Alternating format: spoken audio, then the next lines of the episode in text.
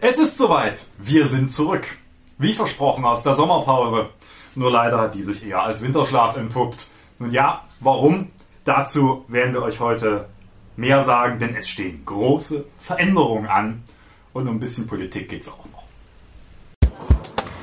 Werte Kolleginnen und Kollegen, was ist denn das für ein Käse? Haben Sie eigentlich mal bedacht? Selbst in Sachsen. Schon alleine diese bodenlose Frechheit. Das ist doch aber nicht der Maßstab. Ja, da bin ich ja gespannt.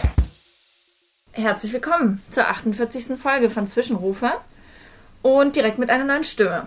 Ich bin Johanna und ich bin studentische Hilfskraft bei Valentin und ich bin neu. Ich habe einige Fragen, aber würde erstmal zu Bekanntem überleiten, denn Valentin kennt ihr ja hoffentlich noch. Herzlich willkommen. Vielleicht kennen mich einige noch. So vor längerer Zeit habe ich hier mal einen Podcast gemacht zusammen mit Lisa. Die haben wir mittlerweile erfolgreich aus diesem Podcast rausgeschnitten. Also noch nicht ganz, aber dazu später mehr.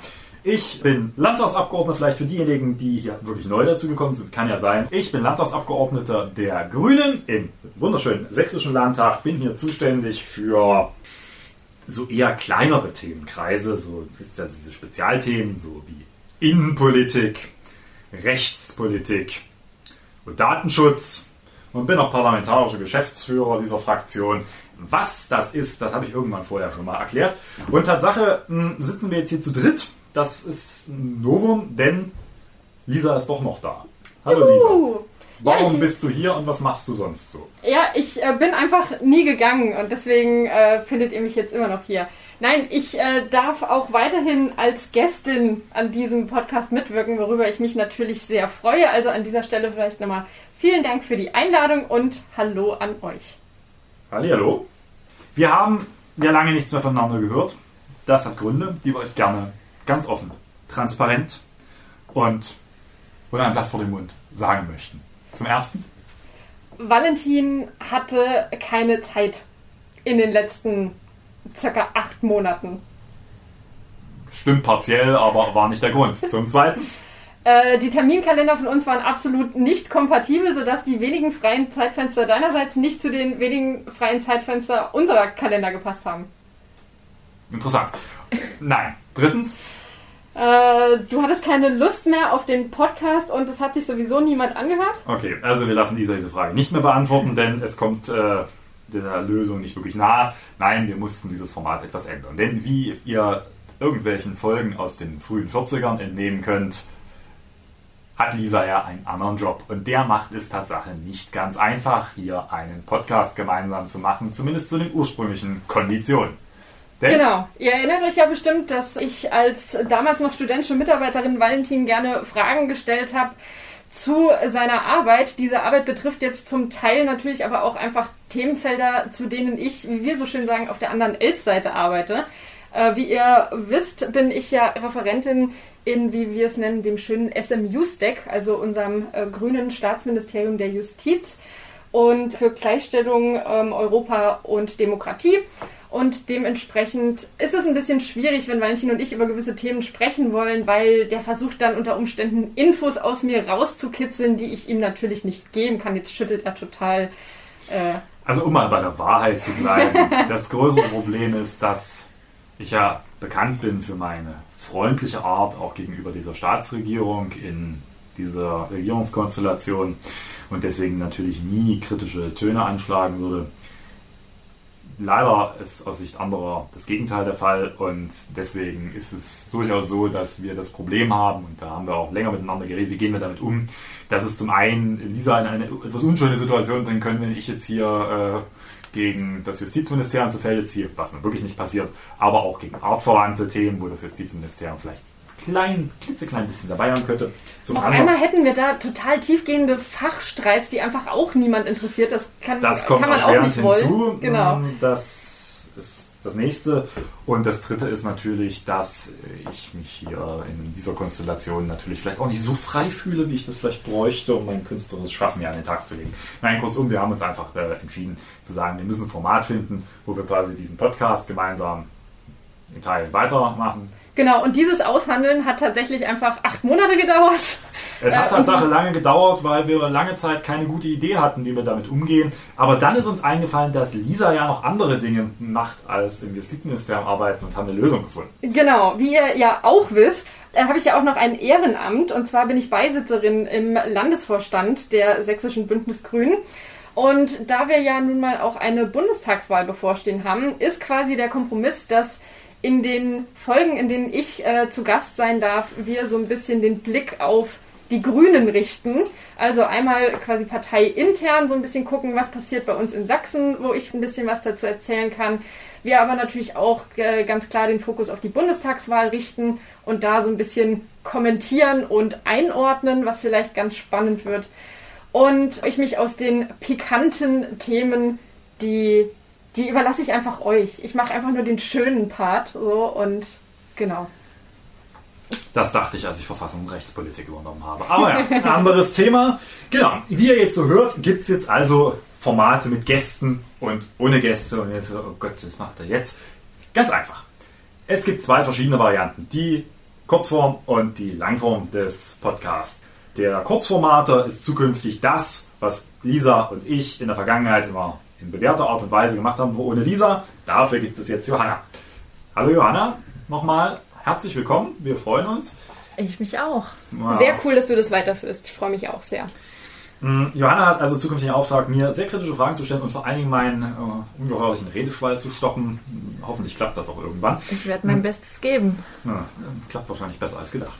In, äh, kurz vielleicht zu dir. Was machst du sonst so, wenn du nicht Podcasts machst? Wenn ich nicht Podcasts mache, studiere ich größtenteils in Leipzig und zwar Arabistik und Islamwissenschaft und Politikwissenschaft im Doppelbachelor. Und das macht mir bisher auch sehr viel Spaß. Ich schreibe zurzeit an der einen Bachelorarbeit und an einigen Hausarbeiten, die man eben noch so schreibt. Und durch Politikwissenschaft habe ich eh genug mit Politik zu tun und habe richtig Lust, diesen Podcast zu machen. Denn man erfährt immer spannende Dinge. Wir werden jetzt auch rauskriegen, ob der Verfassungsschutz unseren Podcast hörte. Denn wenn er gut zugehört hat, weiß er, dass Johanna eine der Fähigkeiten hat, die der Verfassungsschutz nicht hatte, nämlich Islamwissenschaftlerin bzw. Arabistin und Arabisten. Aber lieber Verfassungsschutz, das findet nicht statt. Von daher keine Abwerbungsversuche an dieser Stelle bitte.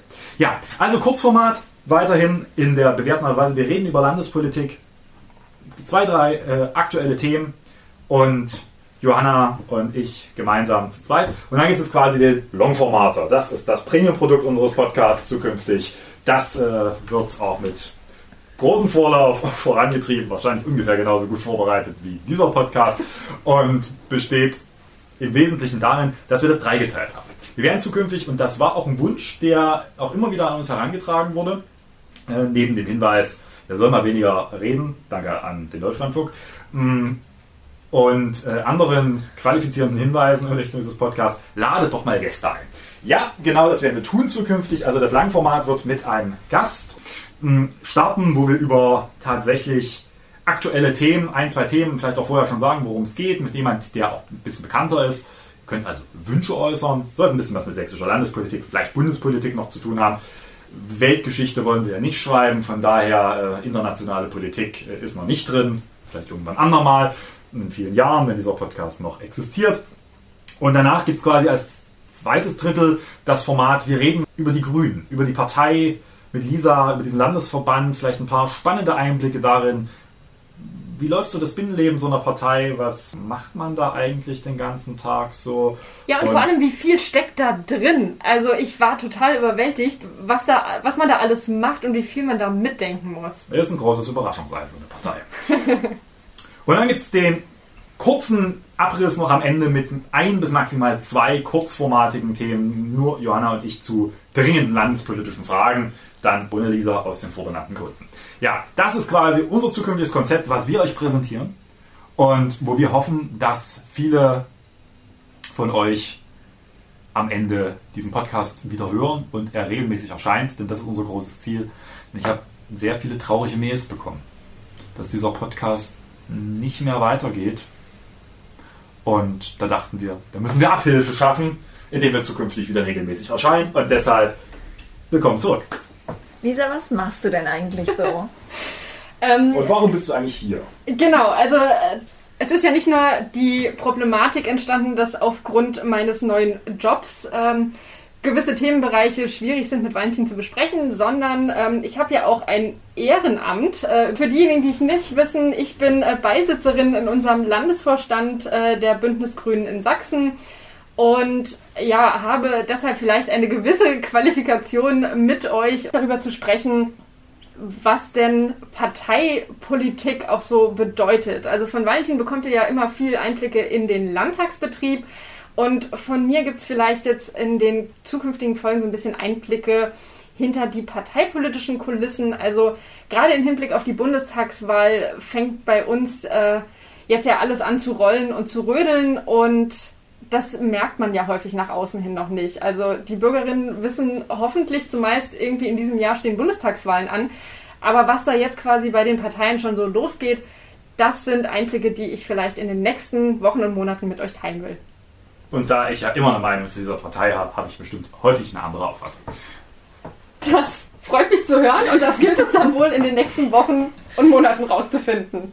Genau, also für diejenigen, die es nicht wissen, würde ich vielleicht erst nochmal so ein bisschen äh, einführen. Unser sächsischer Landesverband besteht ja aus knapp 3000 Mitgliedern und wir haben einen Landesvorstand, der besteht aus sechs Mitgliedern. Das sind zwei Hauptamtliche. Das sind einmal Christine und Norman, die an dieser Stelle herzlich gegrüßt seien. Und wir haben vier ehrenamtliche BeisitzerInnen. Davon ist ein Beisitzer quasi der Schatzmeisterei äh, zugeschrieben. Und eines der Nicht-Schatzmeistereien, aber ehrenamtlichen, also Beisitzerinnenämter, habe ich quasi inne. Und die Wahl war vor einem knappen Jahr, wenn ich mich nicht irre, haben wir das in, äh, sind wir da in Annaberg-Buchholz gewählt worden bei der LDK. Und genau, wir haben jetzt quasi seit einem knappen Jahr Eindrücke gesammelt und schon wahnsinnig viel ins Laufen gebracht was ja total spannend ist und faszinierend, einfach auch nochmal diese, diese Einblicke zu kriegen, weil dieser Apparat einfach so groß ist und da so viel dranhängt und es ja super spannend ist, damit reingucken zu können. Okay, du hast ja gerade von der LDK-Wahl gesprochen. Was ist denn eigentlich die LDK? Äh, die LDK, das ist die Abkürzung für unsere Landesdelegiertenkonferenz.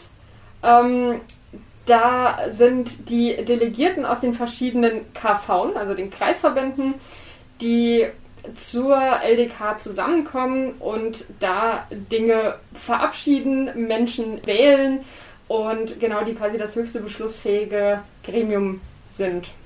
Der Landesvorstand ist immer für zwei Jahre gewählt. Im letzten März stand das wieder an und äh, genau, wir haben jetzt quasi knapp die Hälfte unserer Amtszeit um. Also im nächsten Jahr wird wieder neu gewählt. Okay. Jetzt haben wir ja eine Bundestagswahl in absehbarer Zeit. Wie ist es so? Sieben Monate vor der Wahl ziemlich genau, stelle ich gerade fest. Wie muss ich mir das vorstellen? Ich könnte zwar jetzt auch viel zu erzählen, aber. Ja, also wir können uns ja auch total gerne ergänzen, weil du da auch sicherlich nochmal andere Einblicke hast, als ich die habe.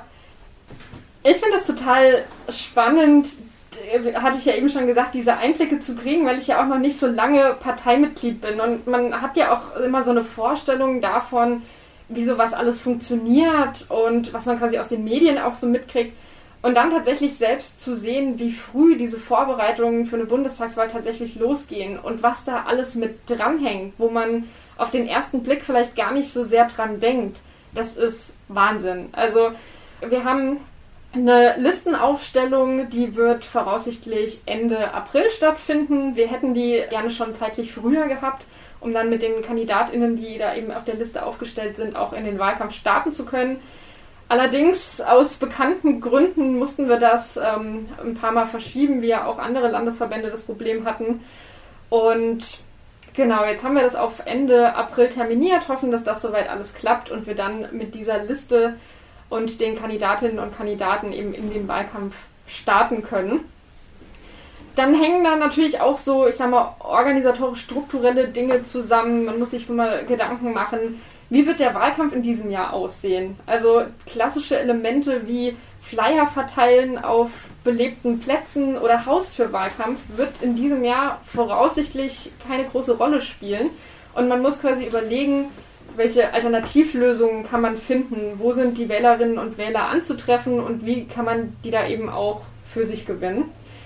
Und dafür gibt es quasi auch ein eigens eingerichtetes Gremium, das die Wahlkampfkommission ist und da sitzt der Valentin drin. Deshalb kannst du uns vielleicht erzählen, da habe ich nämlich tatsächlich keine Einblicke.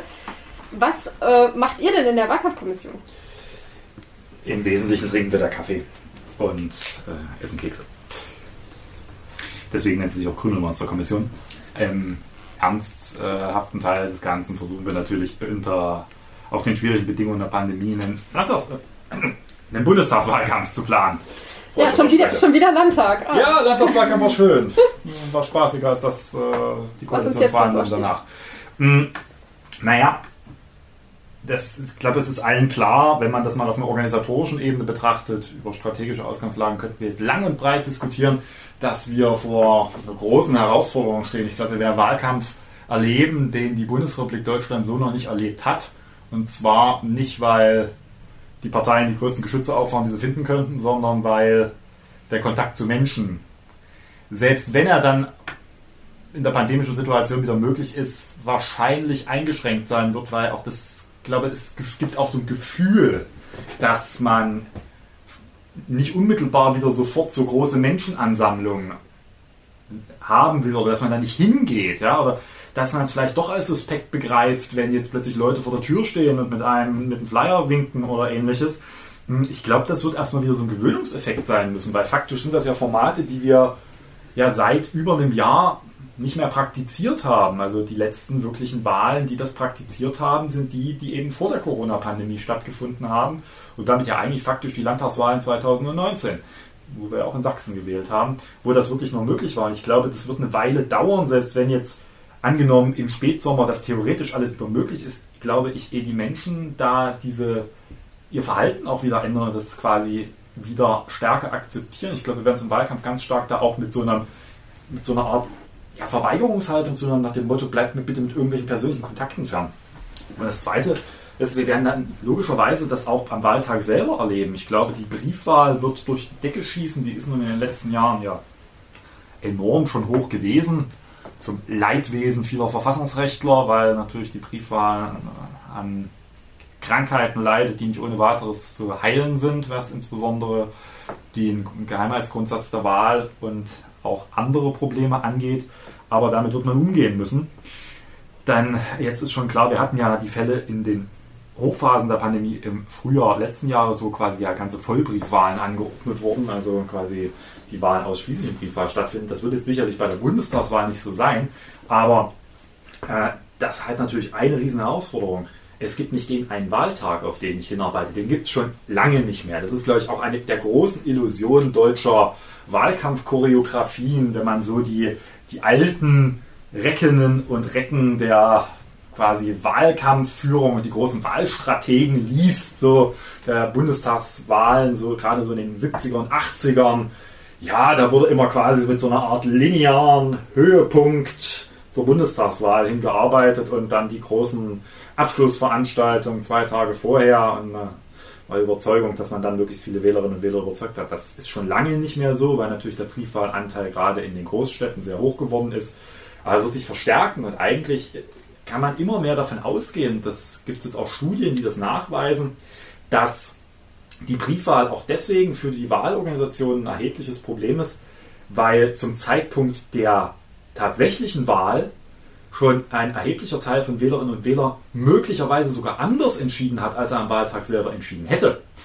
Ich glaube, diejenigen, die sich die Bundestagswahl 2017 angucken und die Divergenz zwischen dem Briefwahlanteil und dem Urnenwahlanteil, auch bei den Grünen, die werden festgestellt haben, dass das Ergebnis möglicherweise noch schlechter ausgefallen wäre. Und es war ja damals schon aus Sicht vieler historisch schlecht, wenn nicht viele Wählerinnen und Wähler schon sehr früh von der Briefwahl Gebrauch haben. Man muss einfach sehen, das ist ein Zeitraum von mehreren Wochen vorher, die ich schon mal eine Stimme abgeben kann und die ist dann weg, egal was dann passiert.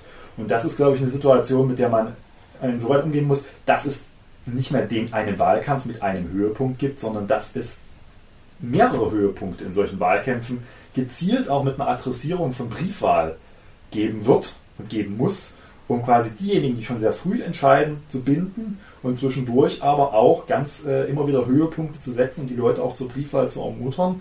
Denn Dann stellen sie vielleicht am Wahltag selber fest, äh, heute hm, gehe ich mal lieber wegen Pandemie und so weiter, hätte ich mal lieber Briefwahl gemacht. Das bin ich gespannt, wie die Parteien das lösen. Hm, Also als, als Wählerin, wenn ich mich quasi mal rausdenke, finde ich das eigentlich sogar ganz charmant, weil man ja auch häufig kennt, wenn man dann irgendwie über Marktplätze läuft oder durch die Fußgängerzone, dass da eben die Parteien stehen und man voll gemüllt wird mit Papierflyern und Kram. Und ich das auch charmant finde, dass sich das quasi über einen längeren Zeitpunkt verteilt, wo beispielsweise auch Veranstaltungen, die ja auch in Nicht-Corona-Zeiten ein maßgebliches ähm, Element sind im Wahlkampf, andere Möglichkeiten bietet, wenn sich das über einen längeren Zeitraum erstreckt, wo man das ja vorher immer sehr gestaucht hat, quasi auf die unmittelbare Zeit vor dem Wahltag. Insofern finde ich es aus dieser Perspektive eigentlich gar nicht so schlecht, dass Parteien anders denken müssen und früher ansetzen müssen mit den spezifischen Angeboten und Wahlwerbung. Ja, und tatsächlich gibt es ja auch ganz gute Möglichkeiten, oder? Im letzten Jahr hat sich vieles auf digital gewandelt. Da könnten ja Parteien noch mehr auf den Zug mit aufspringen und Wahlwerbung digital durchführen. Ja, und auch Veranstaltungen. Ich Ja. glaube, also gerade in diesem Jahr wird es wahrscheinlich auch nicht anders gehen. Insofern bin ich sehr gespannt, aber auch das kann natürlich zu einem Moment führen, wenn alle Menschen die Nase voll haben von Homeoffice, den ganzen Tag vorm Laptop kleben und jede freie Minute, gerade dann auch im Sommer, eben nicht vorm Laptop verbringen wollen, bin ich natürlich auch sehr gespannt, inwiefern digitale Angebote da funktionieren werden. Gibt es da schon konkrete Erwägungen bei euch auch in der Wahlkampfkommission, wie ihr das angehen wollt? Wir haben Tatsache schon über Formate geredet, bei denen man mit wenig Menschen in Kontakt unmittelbar kommt, aber natürlich viele Menschen erreicht. Das geht natürlich sehr stark auch in Digitalformate. Ich glaube aber trotzdem, dass nicht alles rein digital funktionieren wird bei dieser Bundestagswahl. Dazu sind die Rezeptionsebenen viel zu verschieden. Wir dürfen auch nicht unterschätzen, dass ein Großteil der Wählerinnen und Wähler immer noch in einem nicht unbedingt 100% digital affinen Zustand ist und äh, jetzt nicht unbedingt für Wahlkampfformate, die rein digital stattfinden, empfänglich ist und gerade ja für die Grünen, die auch immer wieder betonen, dass sie in die Breite der Gesellschaft, zumindest was das Wählerspektrum angeht, auskragen wollen, ist natürlich auch irgendwann mal die Frage, ob ich nur den digital affinen Teil einer Gesellschaft am Ende auch erreichen können will oder ob ich da mehr tun muss. Das ist Tatsache ein Punkt, der durchaus viel ins Grübeln bringt. Ich bin allerdings zuversichtlich, dass, wie gesagt, es eine gute Mischvariante im Sommer geben wird. Da bin ich jetzt mal Optimist, obwohl das an dem Punkt eher selten der Fall ist.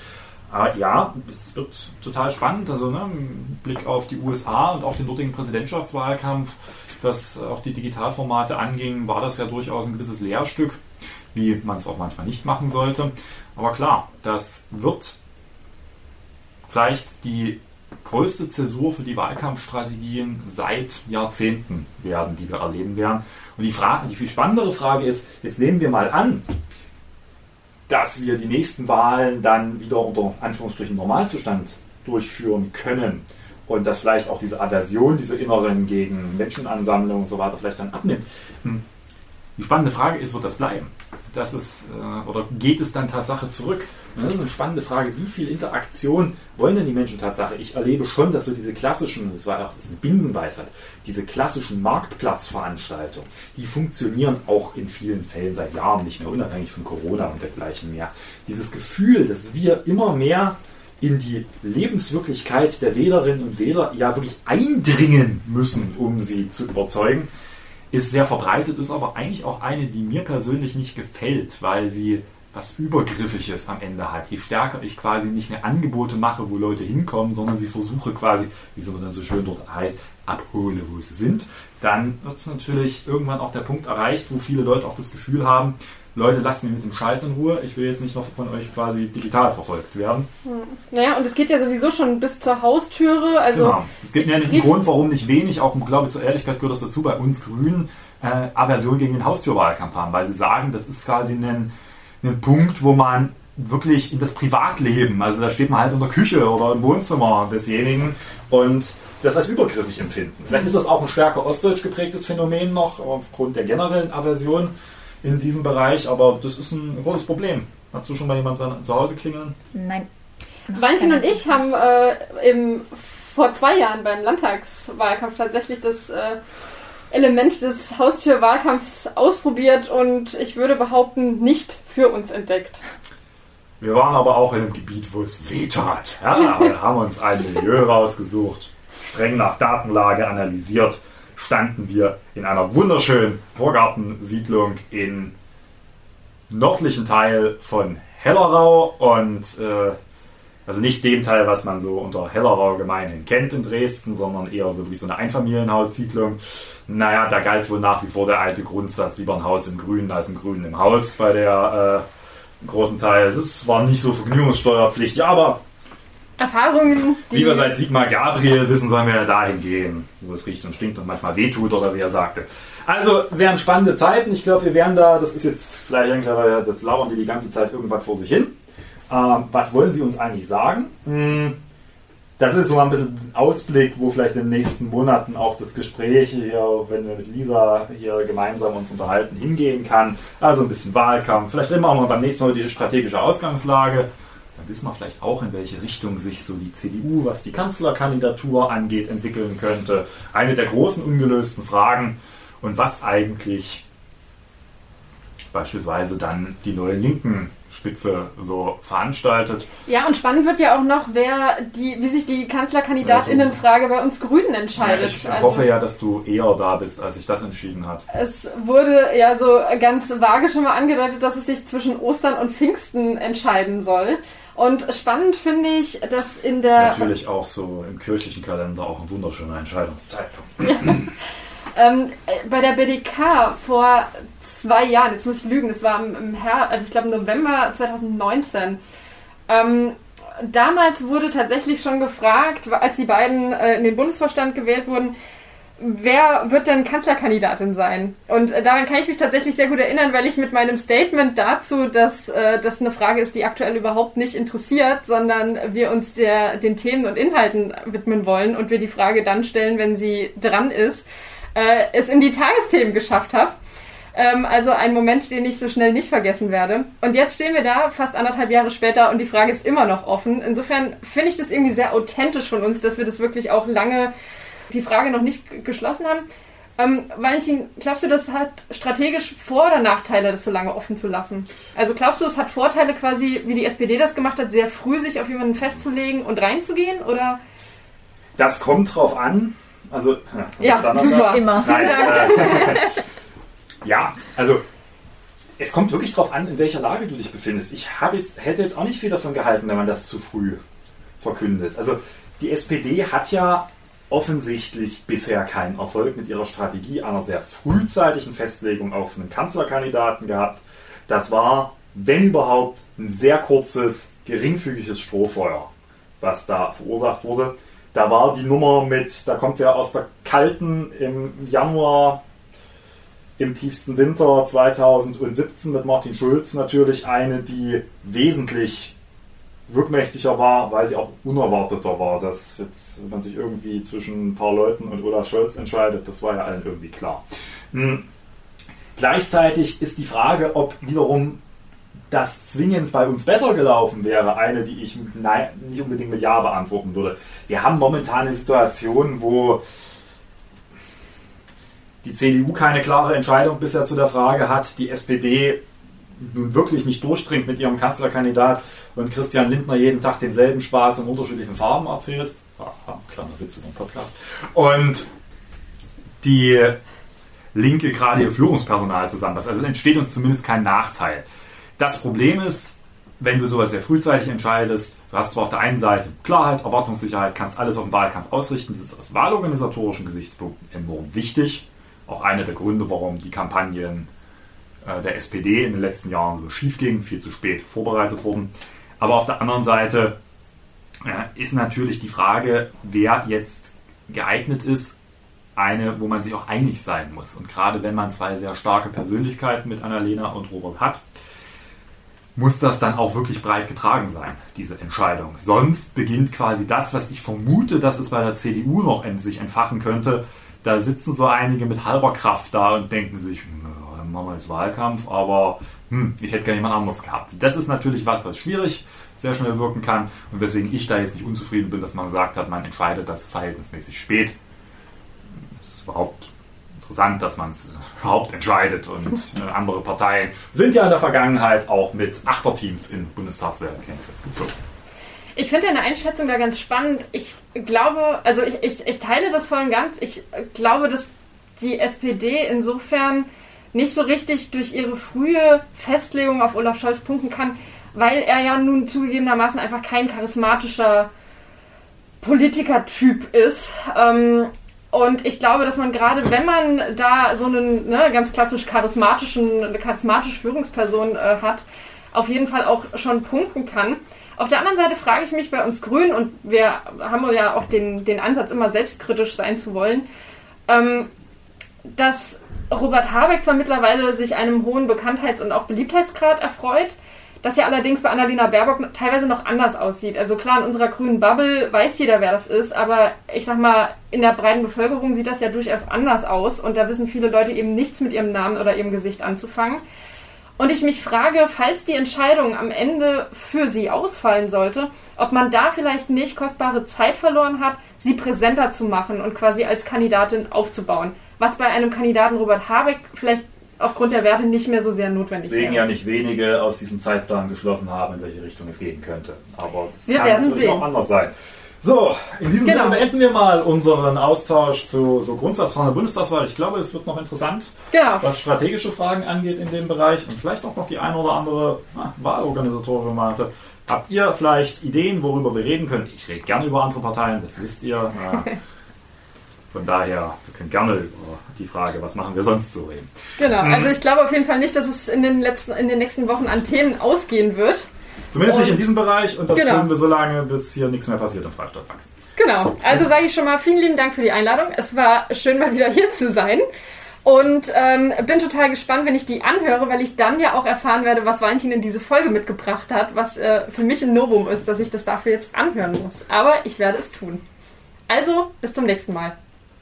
Vielen Dank, dass du da warst und wir schauen mal, wie sich das so weiter anlässt in diesem Podcast. Kommen wir zu Something Completely Different, irgendwas mit Landespolitik. Dieser ist weg.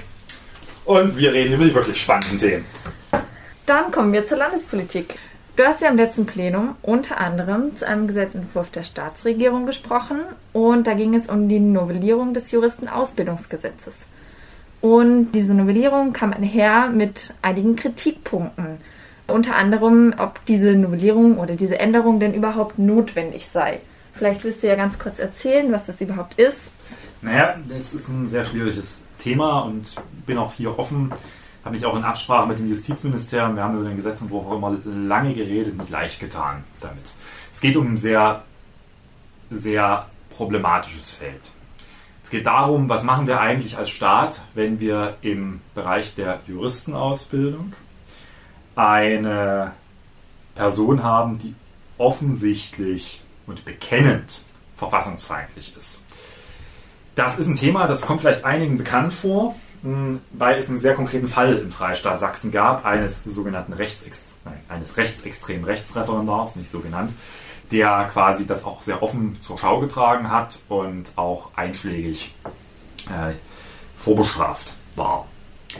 Und derjenige allerdings in der Vorbereitung für die zweite juristische Staatsprüfung, also das Referendariat, war also in so einem schwierigen Ausbildungsverhältnis, wo er quasi Teil einer, in Teilen der Ausbildung auch in der staatlichen Justiz ist, bei der Staatsanwaltschaft, bei Gericht, Einsicht in Akten hat, möglicherweise auch Sitzungsvertretung in der Staatsanwaltschaft wahrnehmen kann. Und das natürlich schwierig ist bei jemandem, bei dem man eigentlich davon ausgeht, dass so jemand nicht für den Staat arbeiten darf. Im Normalfall würde man sagen, raus, geht nicht. Das Problem ist, dass wir hier in einem sensiblen Feld sind, weil der Staat wiederum das Ausbildungsmonopol in diesem Bereich hält. Also ich kann die zweite juristische Staatsprüfung und damit quasi das Volljurist werden nicht abschließen, ohne dass ich dieses Referendariat abgeschlossen habe, den entsprechenden Vorbereitungsdienst. Das heißt, wenn ich das verhindere, verhindere ich auch, dass beispielsweise der Mensch für den Staat arbeitet, was glaube ich bei ihm glaube ich, das Problem gewesen wäre, weil er wäre nicht verwarnt worden oder so, sondern eben auch, dass er als Volljurist beispielsweise dann Rechtsanwalt wird. Und das ist ganz sensibel, weil da ganz schnell, und das war auch die Kritik, so mit den großen Worten, da kommt der radikalen Erlass durch die Hintertür, also die 70er und 80er Jahre, der Versuch, alle Personen, die nicht 100% mit dem Staat einverstanden waren, irgendwie aus dem öffentlichen Dienst rauszubekommen. Also insbesondere Lehrerinnen und Lehrer, aber auch äh, andere Personen, die in der Staatsverwaltung tätig waren. Das ist, wir haben es deswegen sehr lange überlegt, wie kann man das eigentlich regeln, um dieses schwerwiegende Problem anzufassen, weil ich glaube, da sind wir uns auch alle einig, dass das ein Problem ist, ohne dabei verfassungsrechtlich das Kind mit dem Bade auszuschütten und am Ende mehr kaputt zu machen, als man in dem Fall löst. Das ist so mal der Kernbestand des Problems gewesen. Äh, eine andere Kritik war ja auch, dass diese Änderung einfach ein Eingriff in die Berufsfreiheit ist. Genau, das ist quasi das, der Kern. Also um nochmal die vorherige Frage so ein bisschen aufzunehmen. Es gab die Kritik, das ist eigentlich gar nicht notwendig, weil die Regelung gab es. Das Problem ist aber, es war nicht so richtig klar, unter welchen Bedingungen das dann wirklich zu realisieren ist, weil es gab den Versuch oder gab auch die Entscheidung des OLGs, des Oberlandesgerichtes als Ausbildungsbehörde, die äh, darüber, ob derjenige, Brian E., in dem Fall da aus dem Vorbereitungsdienst ausgeschlossen wird. Das hat das OLG, also das Oberlandesgericht, abschlägig entschieden. Auch weil die Rechtslage eben bisher nicht unbedingt die Klarheit hatte, die äh, notwendig war. Da spielt auch im Hintergrund, dass das bisher alles in einer Verordnung geregelt war. Also die Justizausbildungs- und Prüfungsordnung. Ein äh, eben kein Gesetz. Und da beginnen dann so Gesetzesvorbehalt bei schweren Grundrechtseingriffen und so weiter. Also auch die Überlegung, dass man das erstmal alles gesetzlich regelt, um auch der Wesentlichkeitsrechtsprechung des Bundesverfassungsgerichts stärker Rechnung zu tragen. Zum anderen aber hm, auch klarer die, äh, zu dokumentieren, wann gibt es ein Ermessen, wann gibt es kein Ermessen. Und jetzt ist genau das Problem eben die Frage, ist das nicht ein viel zu weitgehender und unverhältnismäßiger Eingriff in die Berufsfreiheit?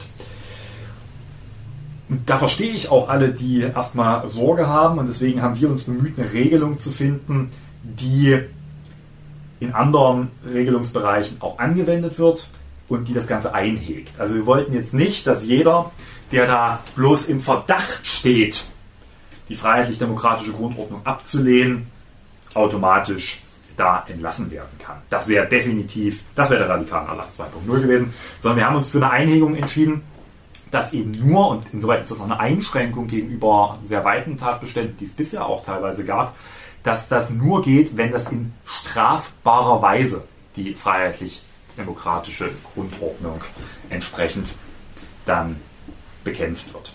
Und das ist schon eine deutliche Verknüpfung, weil es ist klar, dass unterhalb der Strafbarkeitsschwelle und auch unterhalb, wenn man das jetzt mal subsumiert, unterhalb einer auch Verwirklichungs- Absicht, die durch die Straftat zum Ausdruck kommt, die freiheitlich-demokratische Grundordnung zu bekämpfen, das nicht möglich ist. Wir reden also hier nicht über reine Äußerungsdelikte, die alleine dazu geeignet sein dürften, sondern da muss schon deutlich mehr kommen. Und das hegt das sehr ein. Ich glaube, in der praktischen Relevanz wird es wirklich nur, ich würde mal sagen, eine ganz, ganz geringe Zahl von Fällen treffen, die das überhaupt anwendbar ist. Entnommen ist das übrigens haben jetzt ja auch gesetzgeberisch kein Neuland betreten, aus der Bundesrechtsanwaltsordnung, die das entsprechend auch für die Zulassung zur Anwaltschaft regelt, dass das quasi ein Hinderungsgrund ist. Und das ist jetzt logisch, weil wenn man mal diese juristische Ausbildung sich vor, vor seinem Auge äh, vergegenwärtigt, was kann ich dann eigentlich mit dem zweiten juristischen Staatsprüfung, wenn ich die erfolgreich abgelegt habe, machen?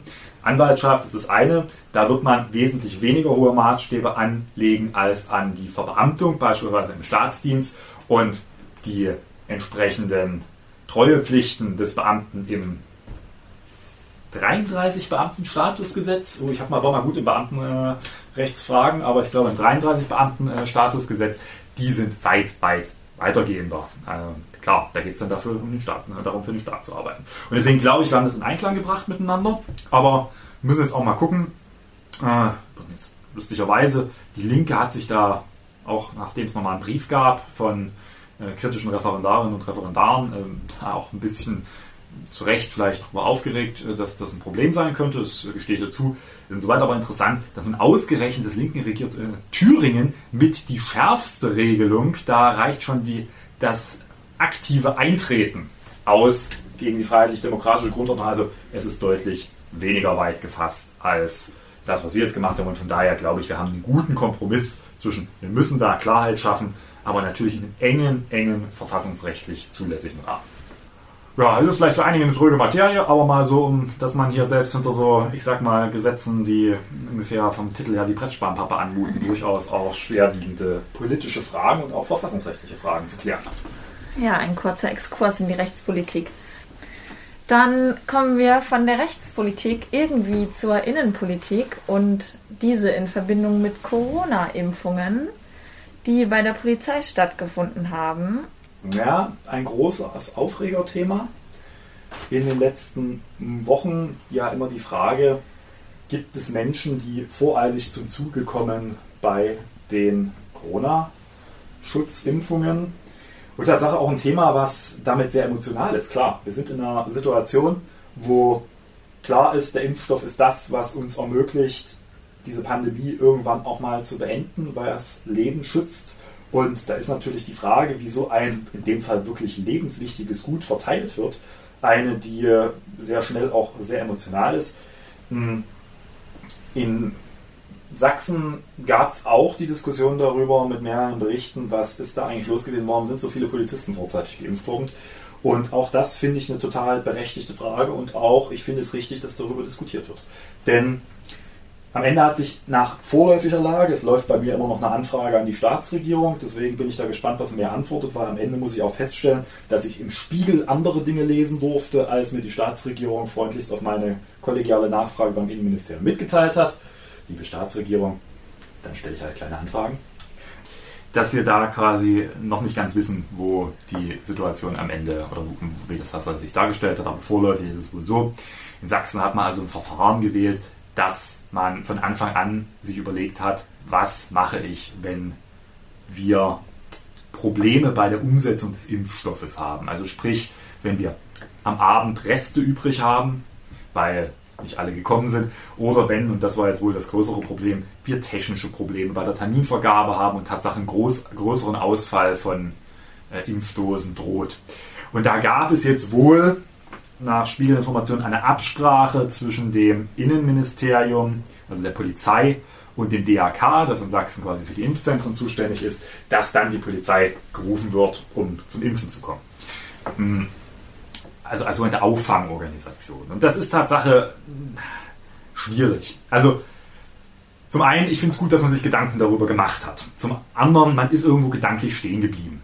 Weil das Problem ist, und das ist jetzt auch nicht so, dass das äh, jetzt Bagatellen sind, diese Impfverordnung. Ja, es gibt ein geregeltes Verfahren, da ist die Polizei nicht in der ersten Priorität drin, auch nicht in der zweiten Priorität. Mm. Und jetzt kann man nicht einfach hingehen und dieses ganze Verfahren über den Haufen werfen. Warum? Naja, das schafft Erwartungssicherheit und das schafft damit auch Vertrauen. Wenn am Ende klar ist, dass das alles Makulatur, was da drin steht und es kommen haufenweise Leute vor mir zum Zug, auch vor denen, die es vielleicht nötig haben, dann sinkt das Vertrauen in diesen ganzen Impfprozess. Und ich glaube, das können wir uns überhaupt nicht leisten in der momentanen Situation. Deswegen ist es quasi entscheidend, dass diese Regelung auch eingehalten wird. Klar muss man aber auch auf der anderen Seite abwägen, es darf auch nichts weggeschmissen werden, weil keine Regelung getroffen wurde und keine Vorkehrungen. Insoweit war es richtig, Vorkehrungen zu treffen. Das Problem, was ich nicht verstehe und bis heute nicht verstanden habe, man hätte ja auch in derselben Zeit, und diese Absprache stammt aus Ende letzten Jahres, darüber nachdenken können, wie löse ich das Problem anders? Wie mache ich ein Restaufrufverfahren? Wie gewährleiste ich von mir aus in Zusammenarbeit mit Hausärzten, mit quasi Priorisierungslisten, die dann vorliegen für Ersatz, in irgendeiner Weise ein Verfahren, das dazu führt, dass wenn was übrig ist, dann aber auch bis zu einem gewissen Zeitpunkt erstmal die zum Zug kommen, die dann eigentlich nach der Priorisierung dran wären. Und erst wenn das wirklich absehbar nicht mehr geht, dann bin ich auch dafür, dass man diese Auffangorganisationsvariante dann auch zieht, ja, dann muss ich mir irgendjemand suchen, den ich schnell bekomme. Aber in der Regel dürfte das dann eigentlich nicht mehr passieren. Was ich jetzt ein bisschen schräg in der ganzen Debatte finde, ist, dass jetzt so impliziter Vorwurf kommt, wir würden uns dafür einsetzen, dass da Zeug wegschmeißt, dass da Zeug weggeschmissen wird. Nein, ganz im Gegenteil. Wir wollen bloß, dass ein Verfahren gefunden wurde und das hat das DHK jetzt auch umgestellt. Bin gespannt, was die Antwort auf meine Anfrage ist, dass das Verfahren so abläuft, dass es eben ein Aufrufverfahren gibt, das sich an der Priorität orientiert Und ich glaube, dass wir technisch und personell dazu in der Lage sind, das zu gewährleisten. Und hier geht es nicht um irgendwelche Neiddebatten, weil das auch immer so vorankommt, sondern darum, dass wir Vertrauen in diesen ganzen Prozess schaffen, bei dem wir sowieso aufgrund auch von Fehlinterpretationen von Datenmaterialien zur Wirksamkeit von Impfstoffen viel zu viele Friktionen in dem ganzen System schon drin sind, wo ich die Diskussion nicht noch brauche. Ist jetzt klargestellt, hat das DRK auch offenbar jetzt geändert, den Prozess. Wie gesagt, Näheres dann, wenn die kleine Anfrage hoffentlich da ist, nochmal präzisiert. Aber das ist nochmal ein anderes Kaliber als beispielsweise die Geschichte in Sachsen-Anhalt, weil ich mich da jetzt nicht unbedingt einmischen will, das muss ein Kollegen in Sachsen-Anhalt klären, aber was da mit dem OB von Halle und so weiter, das ist ja deutlich nochmal anders, was Vorsatz und äh, auch quasi den Punkt angeht, was man da wirklich am Ende äh, ja, möglicherweise außerhalb der Impfreihenfolge bewusst geimpft hat und nicht man hat ja auch in Sachsen kommunale Vertreter getroffen, in Anführungsstrichen, die da vorher dran waren. Auch das finde ich einfach nicht in Ordnung. Da muss sich auch jeder, das erwarte ich dann auch mal selber an die Nahelfahrer überlegen, ist das jetzt klug, selbst wenn ich angerufen werde und mal dreimal nachfrage, haben sie nicht jemand anders gefunden? Also wenn ich als Bürgermeister angerufen werde oder als Landrat, wo ich nicht dran bin. Das vielleicht mal so kurz zusammengefasst die Lage dazu. Hm wird uns sicherlich noch beschäftigen, wie diese ganze Diskussion um die Impfung uns beschäftigen wird. Denn eins ist klar, mit den Zahlen kommen wir absehbar nicht bis Sommer in eine abwegliche Zahl von geimpften Personen. Deswegen kriegt das Sozialministerium jetzt auch nochmal Geld, um das Ganze auszubauen. Und der Hoffnung, dass das jetzt etwas mehr mit Zug dann auch versehen wird, wenn die Impfstoffe da sind. Na, dann fragen wir einfach übernächste Woche nochmal nach. Dann würde ich erstmal vorschlagen, dass wir es vielleicht heute bei Innenpolitik und Landespolitik belassen. Und ich komme zur letzten Frage, die Lisa in den letzten Folgen schon immer eingeführt hat. Und ich würde die einfach fortführen. Hast du uns denn heute was Schönes mitgebracht? Habe ich. Mm, und äh, um an die letzte Buchvorstellung zu erinnern, in dem Fall sind wir dann wirklich konservativ, weil wir behalten das äh, Gute bei und ändern nur. Nein. Lassen wir schlechte Vergleiche. Was habe ich euch mitgebracht? Tatsache habe ich euch, obwohl wir dafür ja mittlerweile eine andere äh, Formatreihe gefunden haben, trotzdem ein schönes Buch mitgebracht. Und zwar jetzt vollkommen ohne Analogien zur aktuellen Regierungsbildung und so weiter. Und ich halte ja Weimarer Vergleiche sowieso für falsch. Ich habe eine schöne Empfehlung äh, eines äh, wirklich guten Buchs, bei dem ich erst so mit angelangt bin, aber ich bin der festen Überzeugung, es ist gut. Philipp Austermann, der Weimarer Reichstag, die schleichende Ausschaltung, Entmachtung und Zerstörung eines Parlaments als Abgeordneter sehr gruselig zu lesen mitunter. Teilweise aber auch, gerade wenn es um die Anfangszeiten der Weimarer Republik geht, durchaus unterhaltsam und ich empfehle jedem. Die Geschichte findet man, glaube ich, auch im einschlägigen äh, Internet-Lexika zum Panzerkreuzer A und die Regierungskonstellation in der damaligen Regierung unter Reichskanzler Müller zu lesen. Wer also wissen will, wie eine Koalition nicht funktioniert, wo sich selbst, wo man selbst als regierungstragende Fraktionen Anträge gegen die eigene Regierung stellt, der sollte sich diese Episode mal durchlesen und sich dann überlegen, dass wir in Sachsen vielleicht doch gar mit Blick darauf gar nicht so schlecht regiert werden. Ja, äh, genug des Sarkasmus. In diesem Sinne äh, freue ich mich über die erste Aufnahme in einem vollkommen anderen Format. Hat Spaß gemacht, ist lang geworden. Und jetzt ist es wie immer auch ein bisschen an euch. Ihr könnt natürlich jetzt viel mehr Fragen in den Raum werfen. Wir können Fragen auch für den ganzen Bereich Politik innerhalb der Grünen und so weiter noch viel, viel stärker und besser bearbeiten. Wir können euch Gäste wünschen, hatte ich ja vorhin schon gesagt. Ob sie kommen, weiß ich nicht. Ja, Geld ja nicht als so leutselig. Mal sehen, ob die Leute kommen. Und natürlich alle äh, Fragen loswerden, wo ihr sagt, redet doch mal darüber, was hier so passiert. Ein Thema, was wir im nächsten Podcast definitiv machen, weil es mir gerade einfällt, dass es angemerkt wurde, allerdings heute vielleicht den Rahmen gesprengt hatte. Ihr habt jetzt mir mehrfach per Mail Fragen geschrieben. Könnt ihr mal, da dachtet ihr noch, der Podcast läuft noch, äh, könnt ihr mal über diesen komischen Untersuchungsausschuss der AfD reden und was die eigentlich da den ganzen Tag veranstalten? Dazu mehr beim nächsten Mal, denn nächste Woche ist Untersuchungsausschuss und wir vernehmen die ersten Zeugen. Danach kann ich euch sagen, wie diese Farce weitergeht. In diesem Sinne noch ein, was auch immer, schönen Abend, schönen Tag und so weiter. Und ich bedanke mich ganz herzlich auch bei dir, Johanna, für dein Debüt in dieser Runde.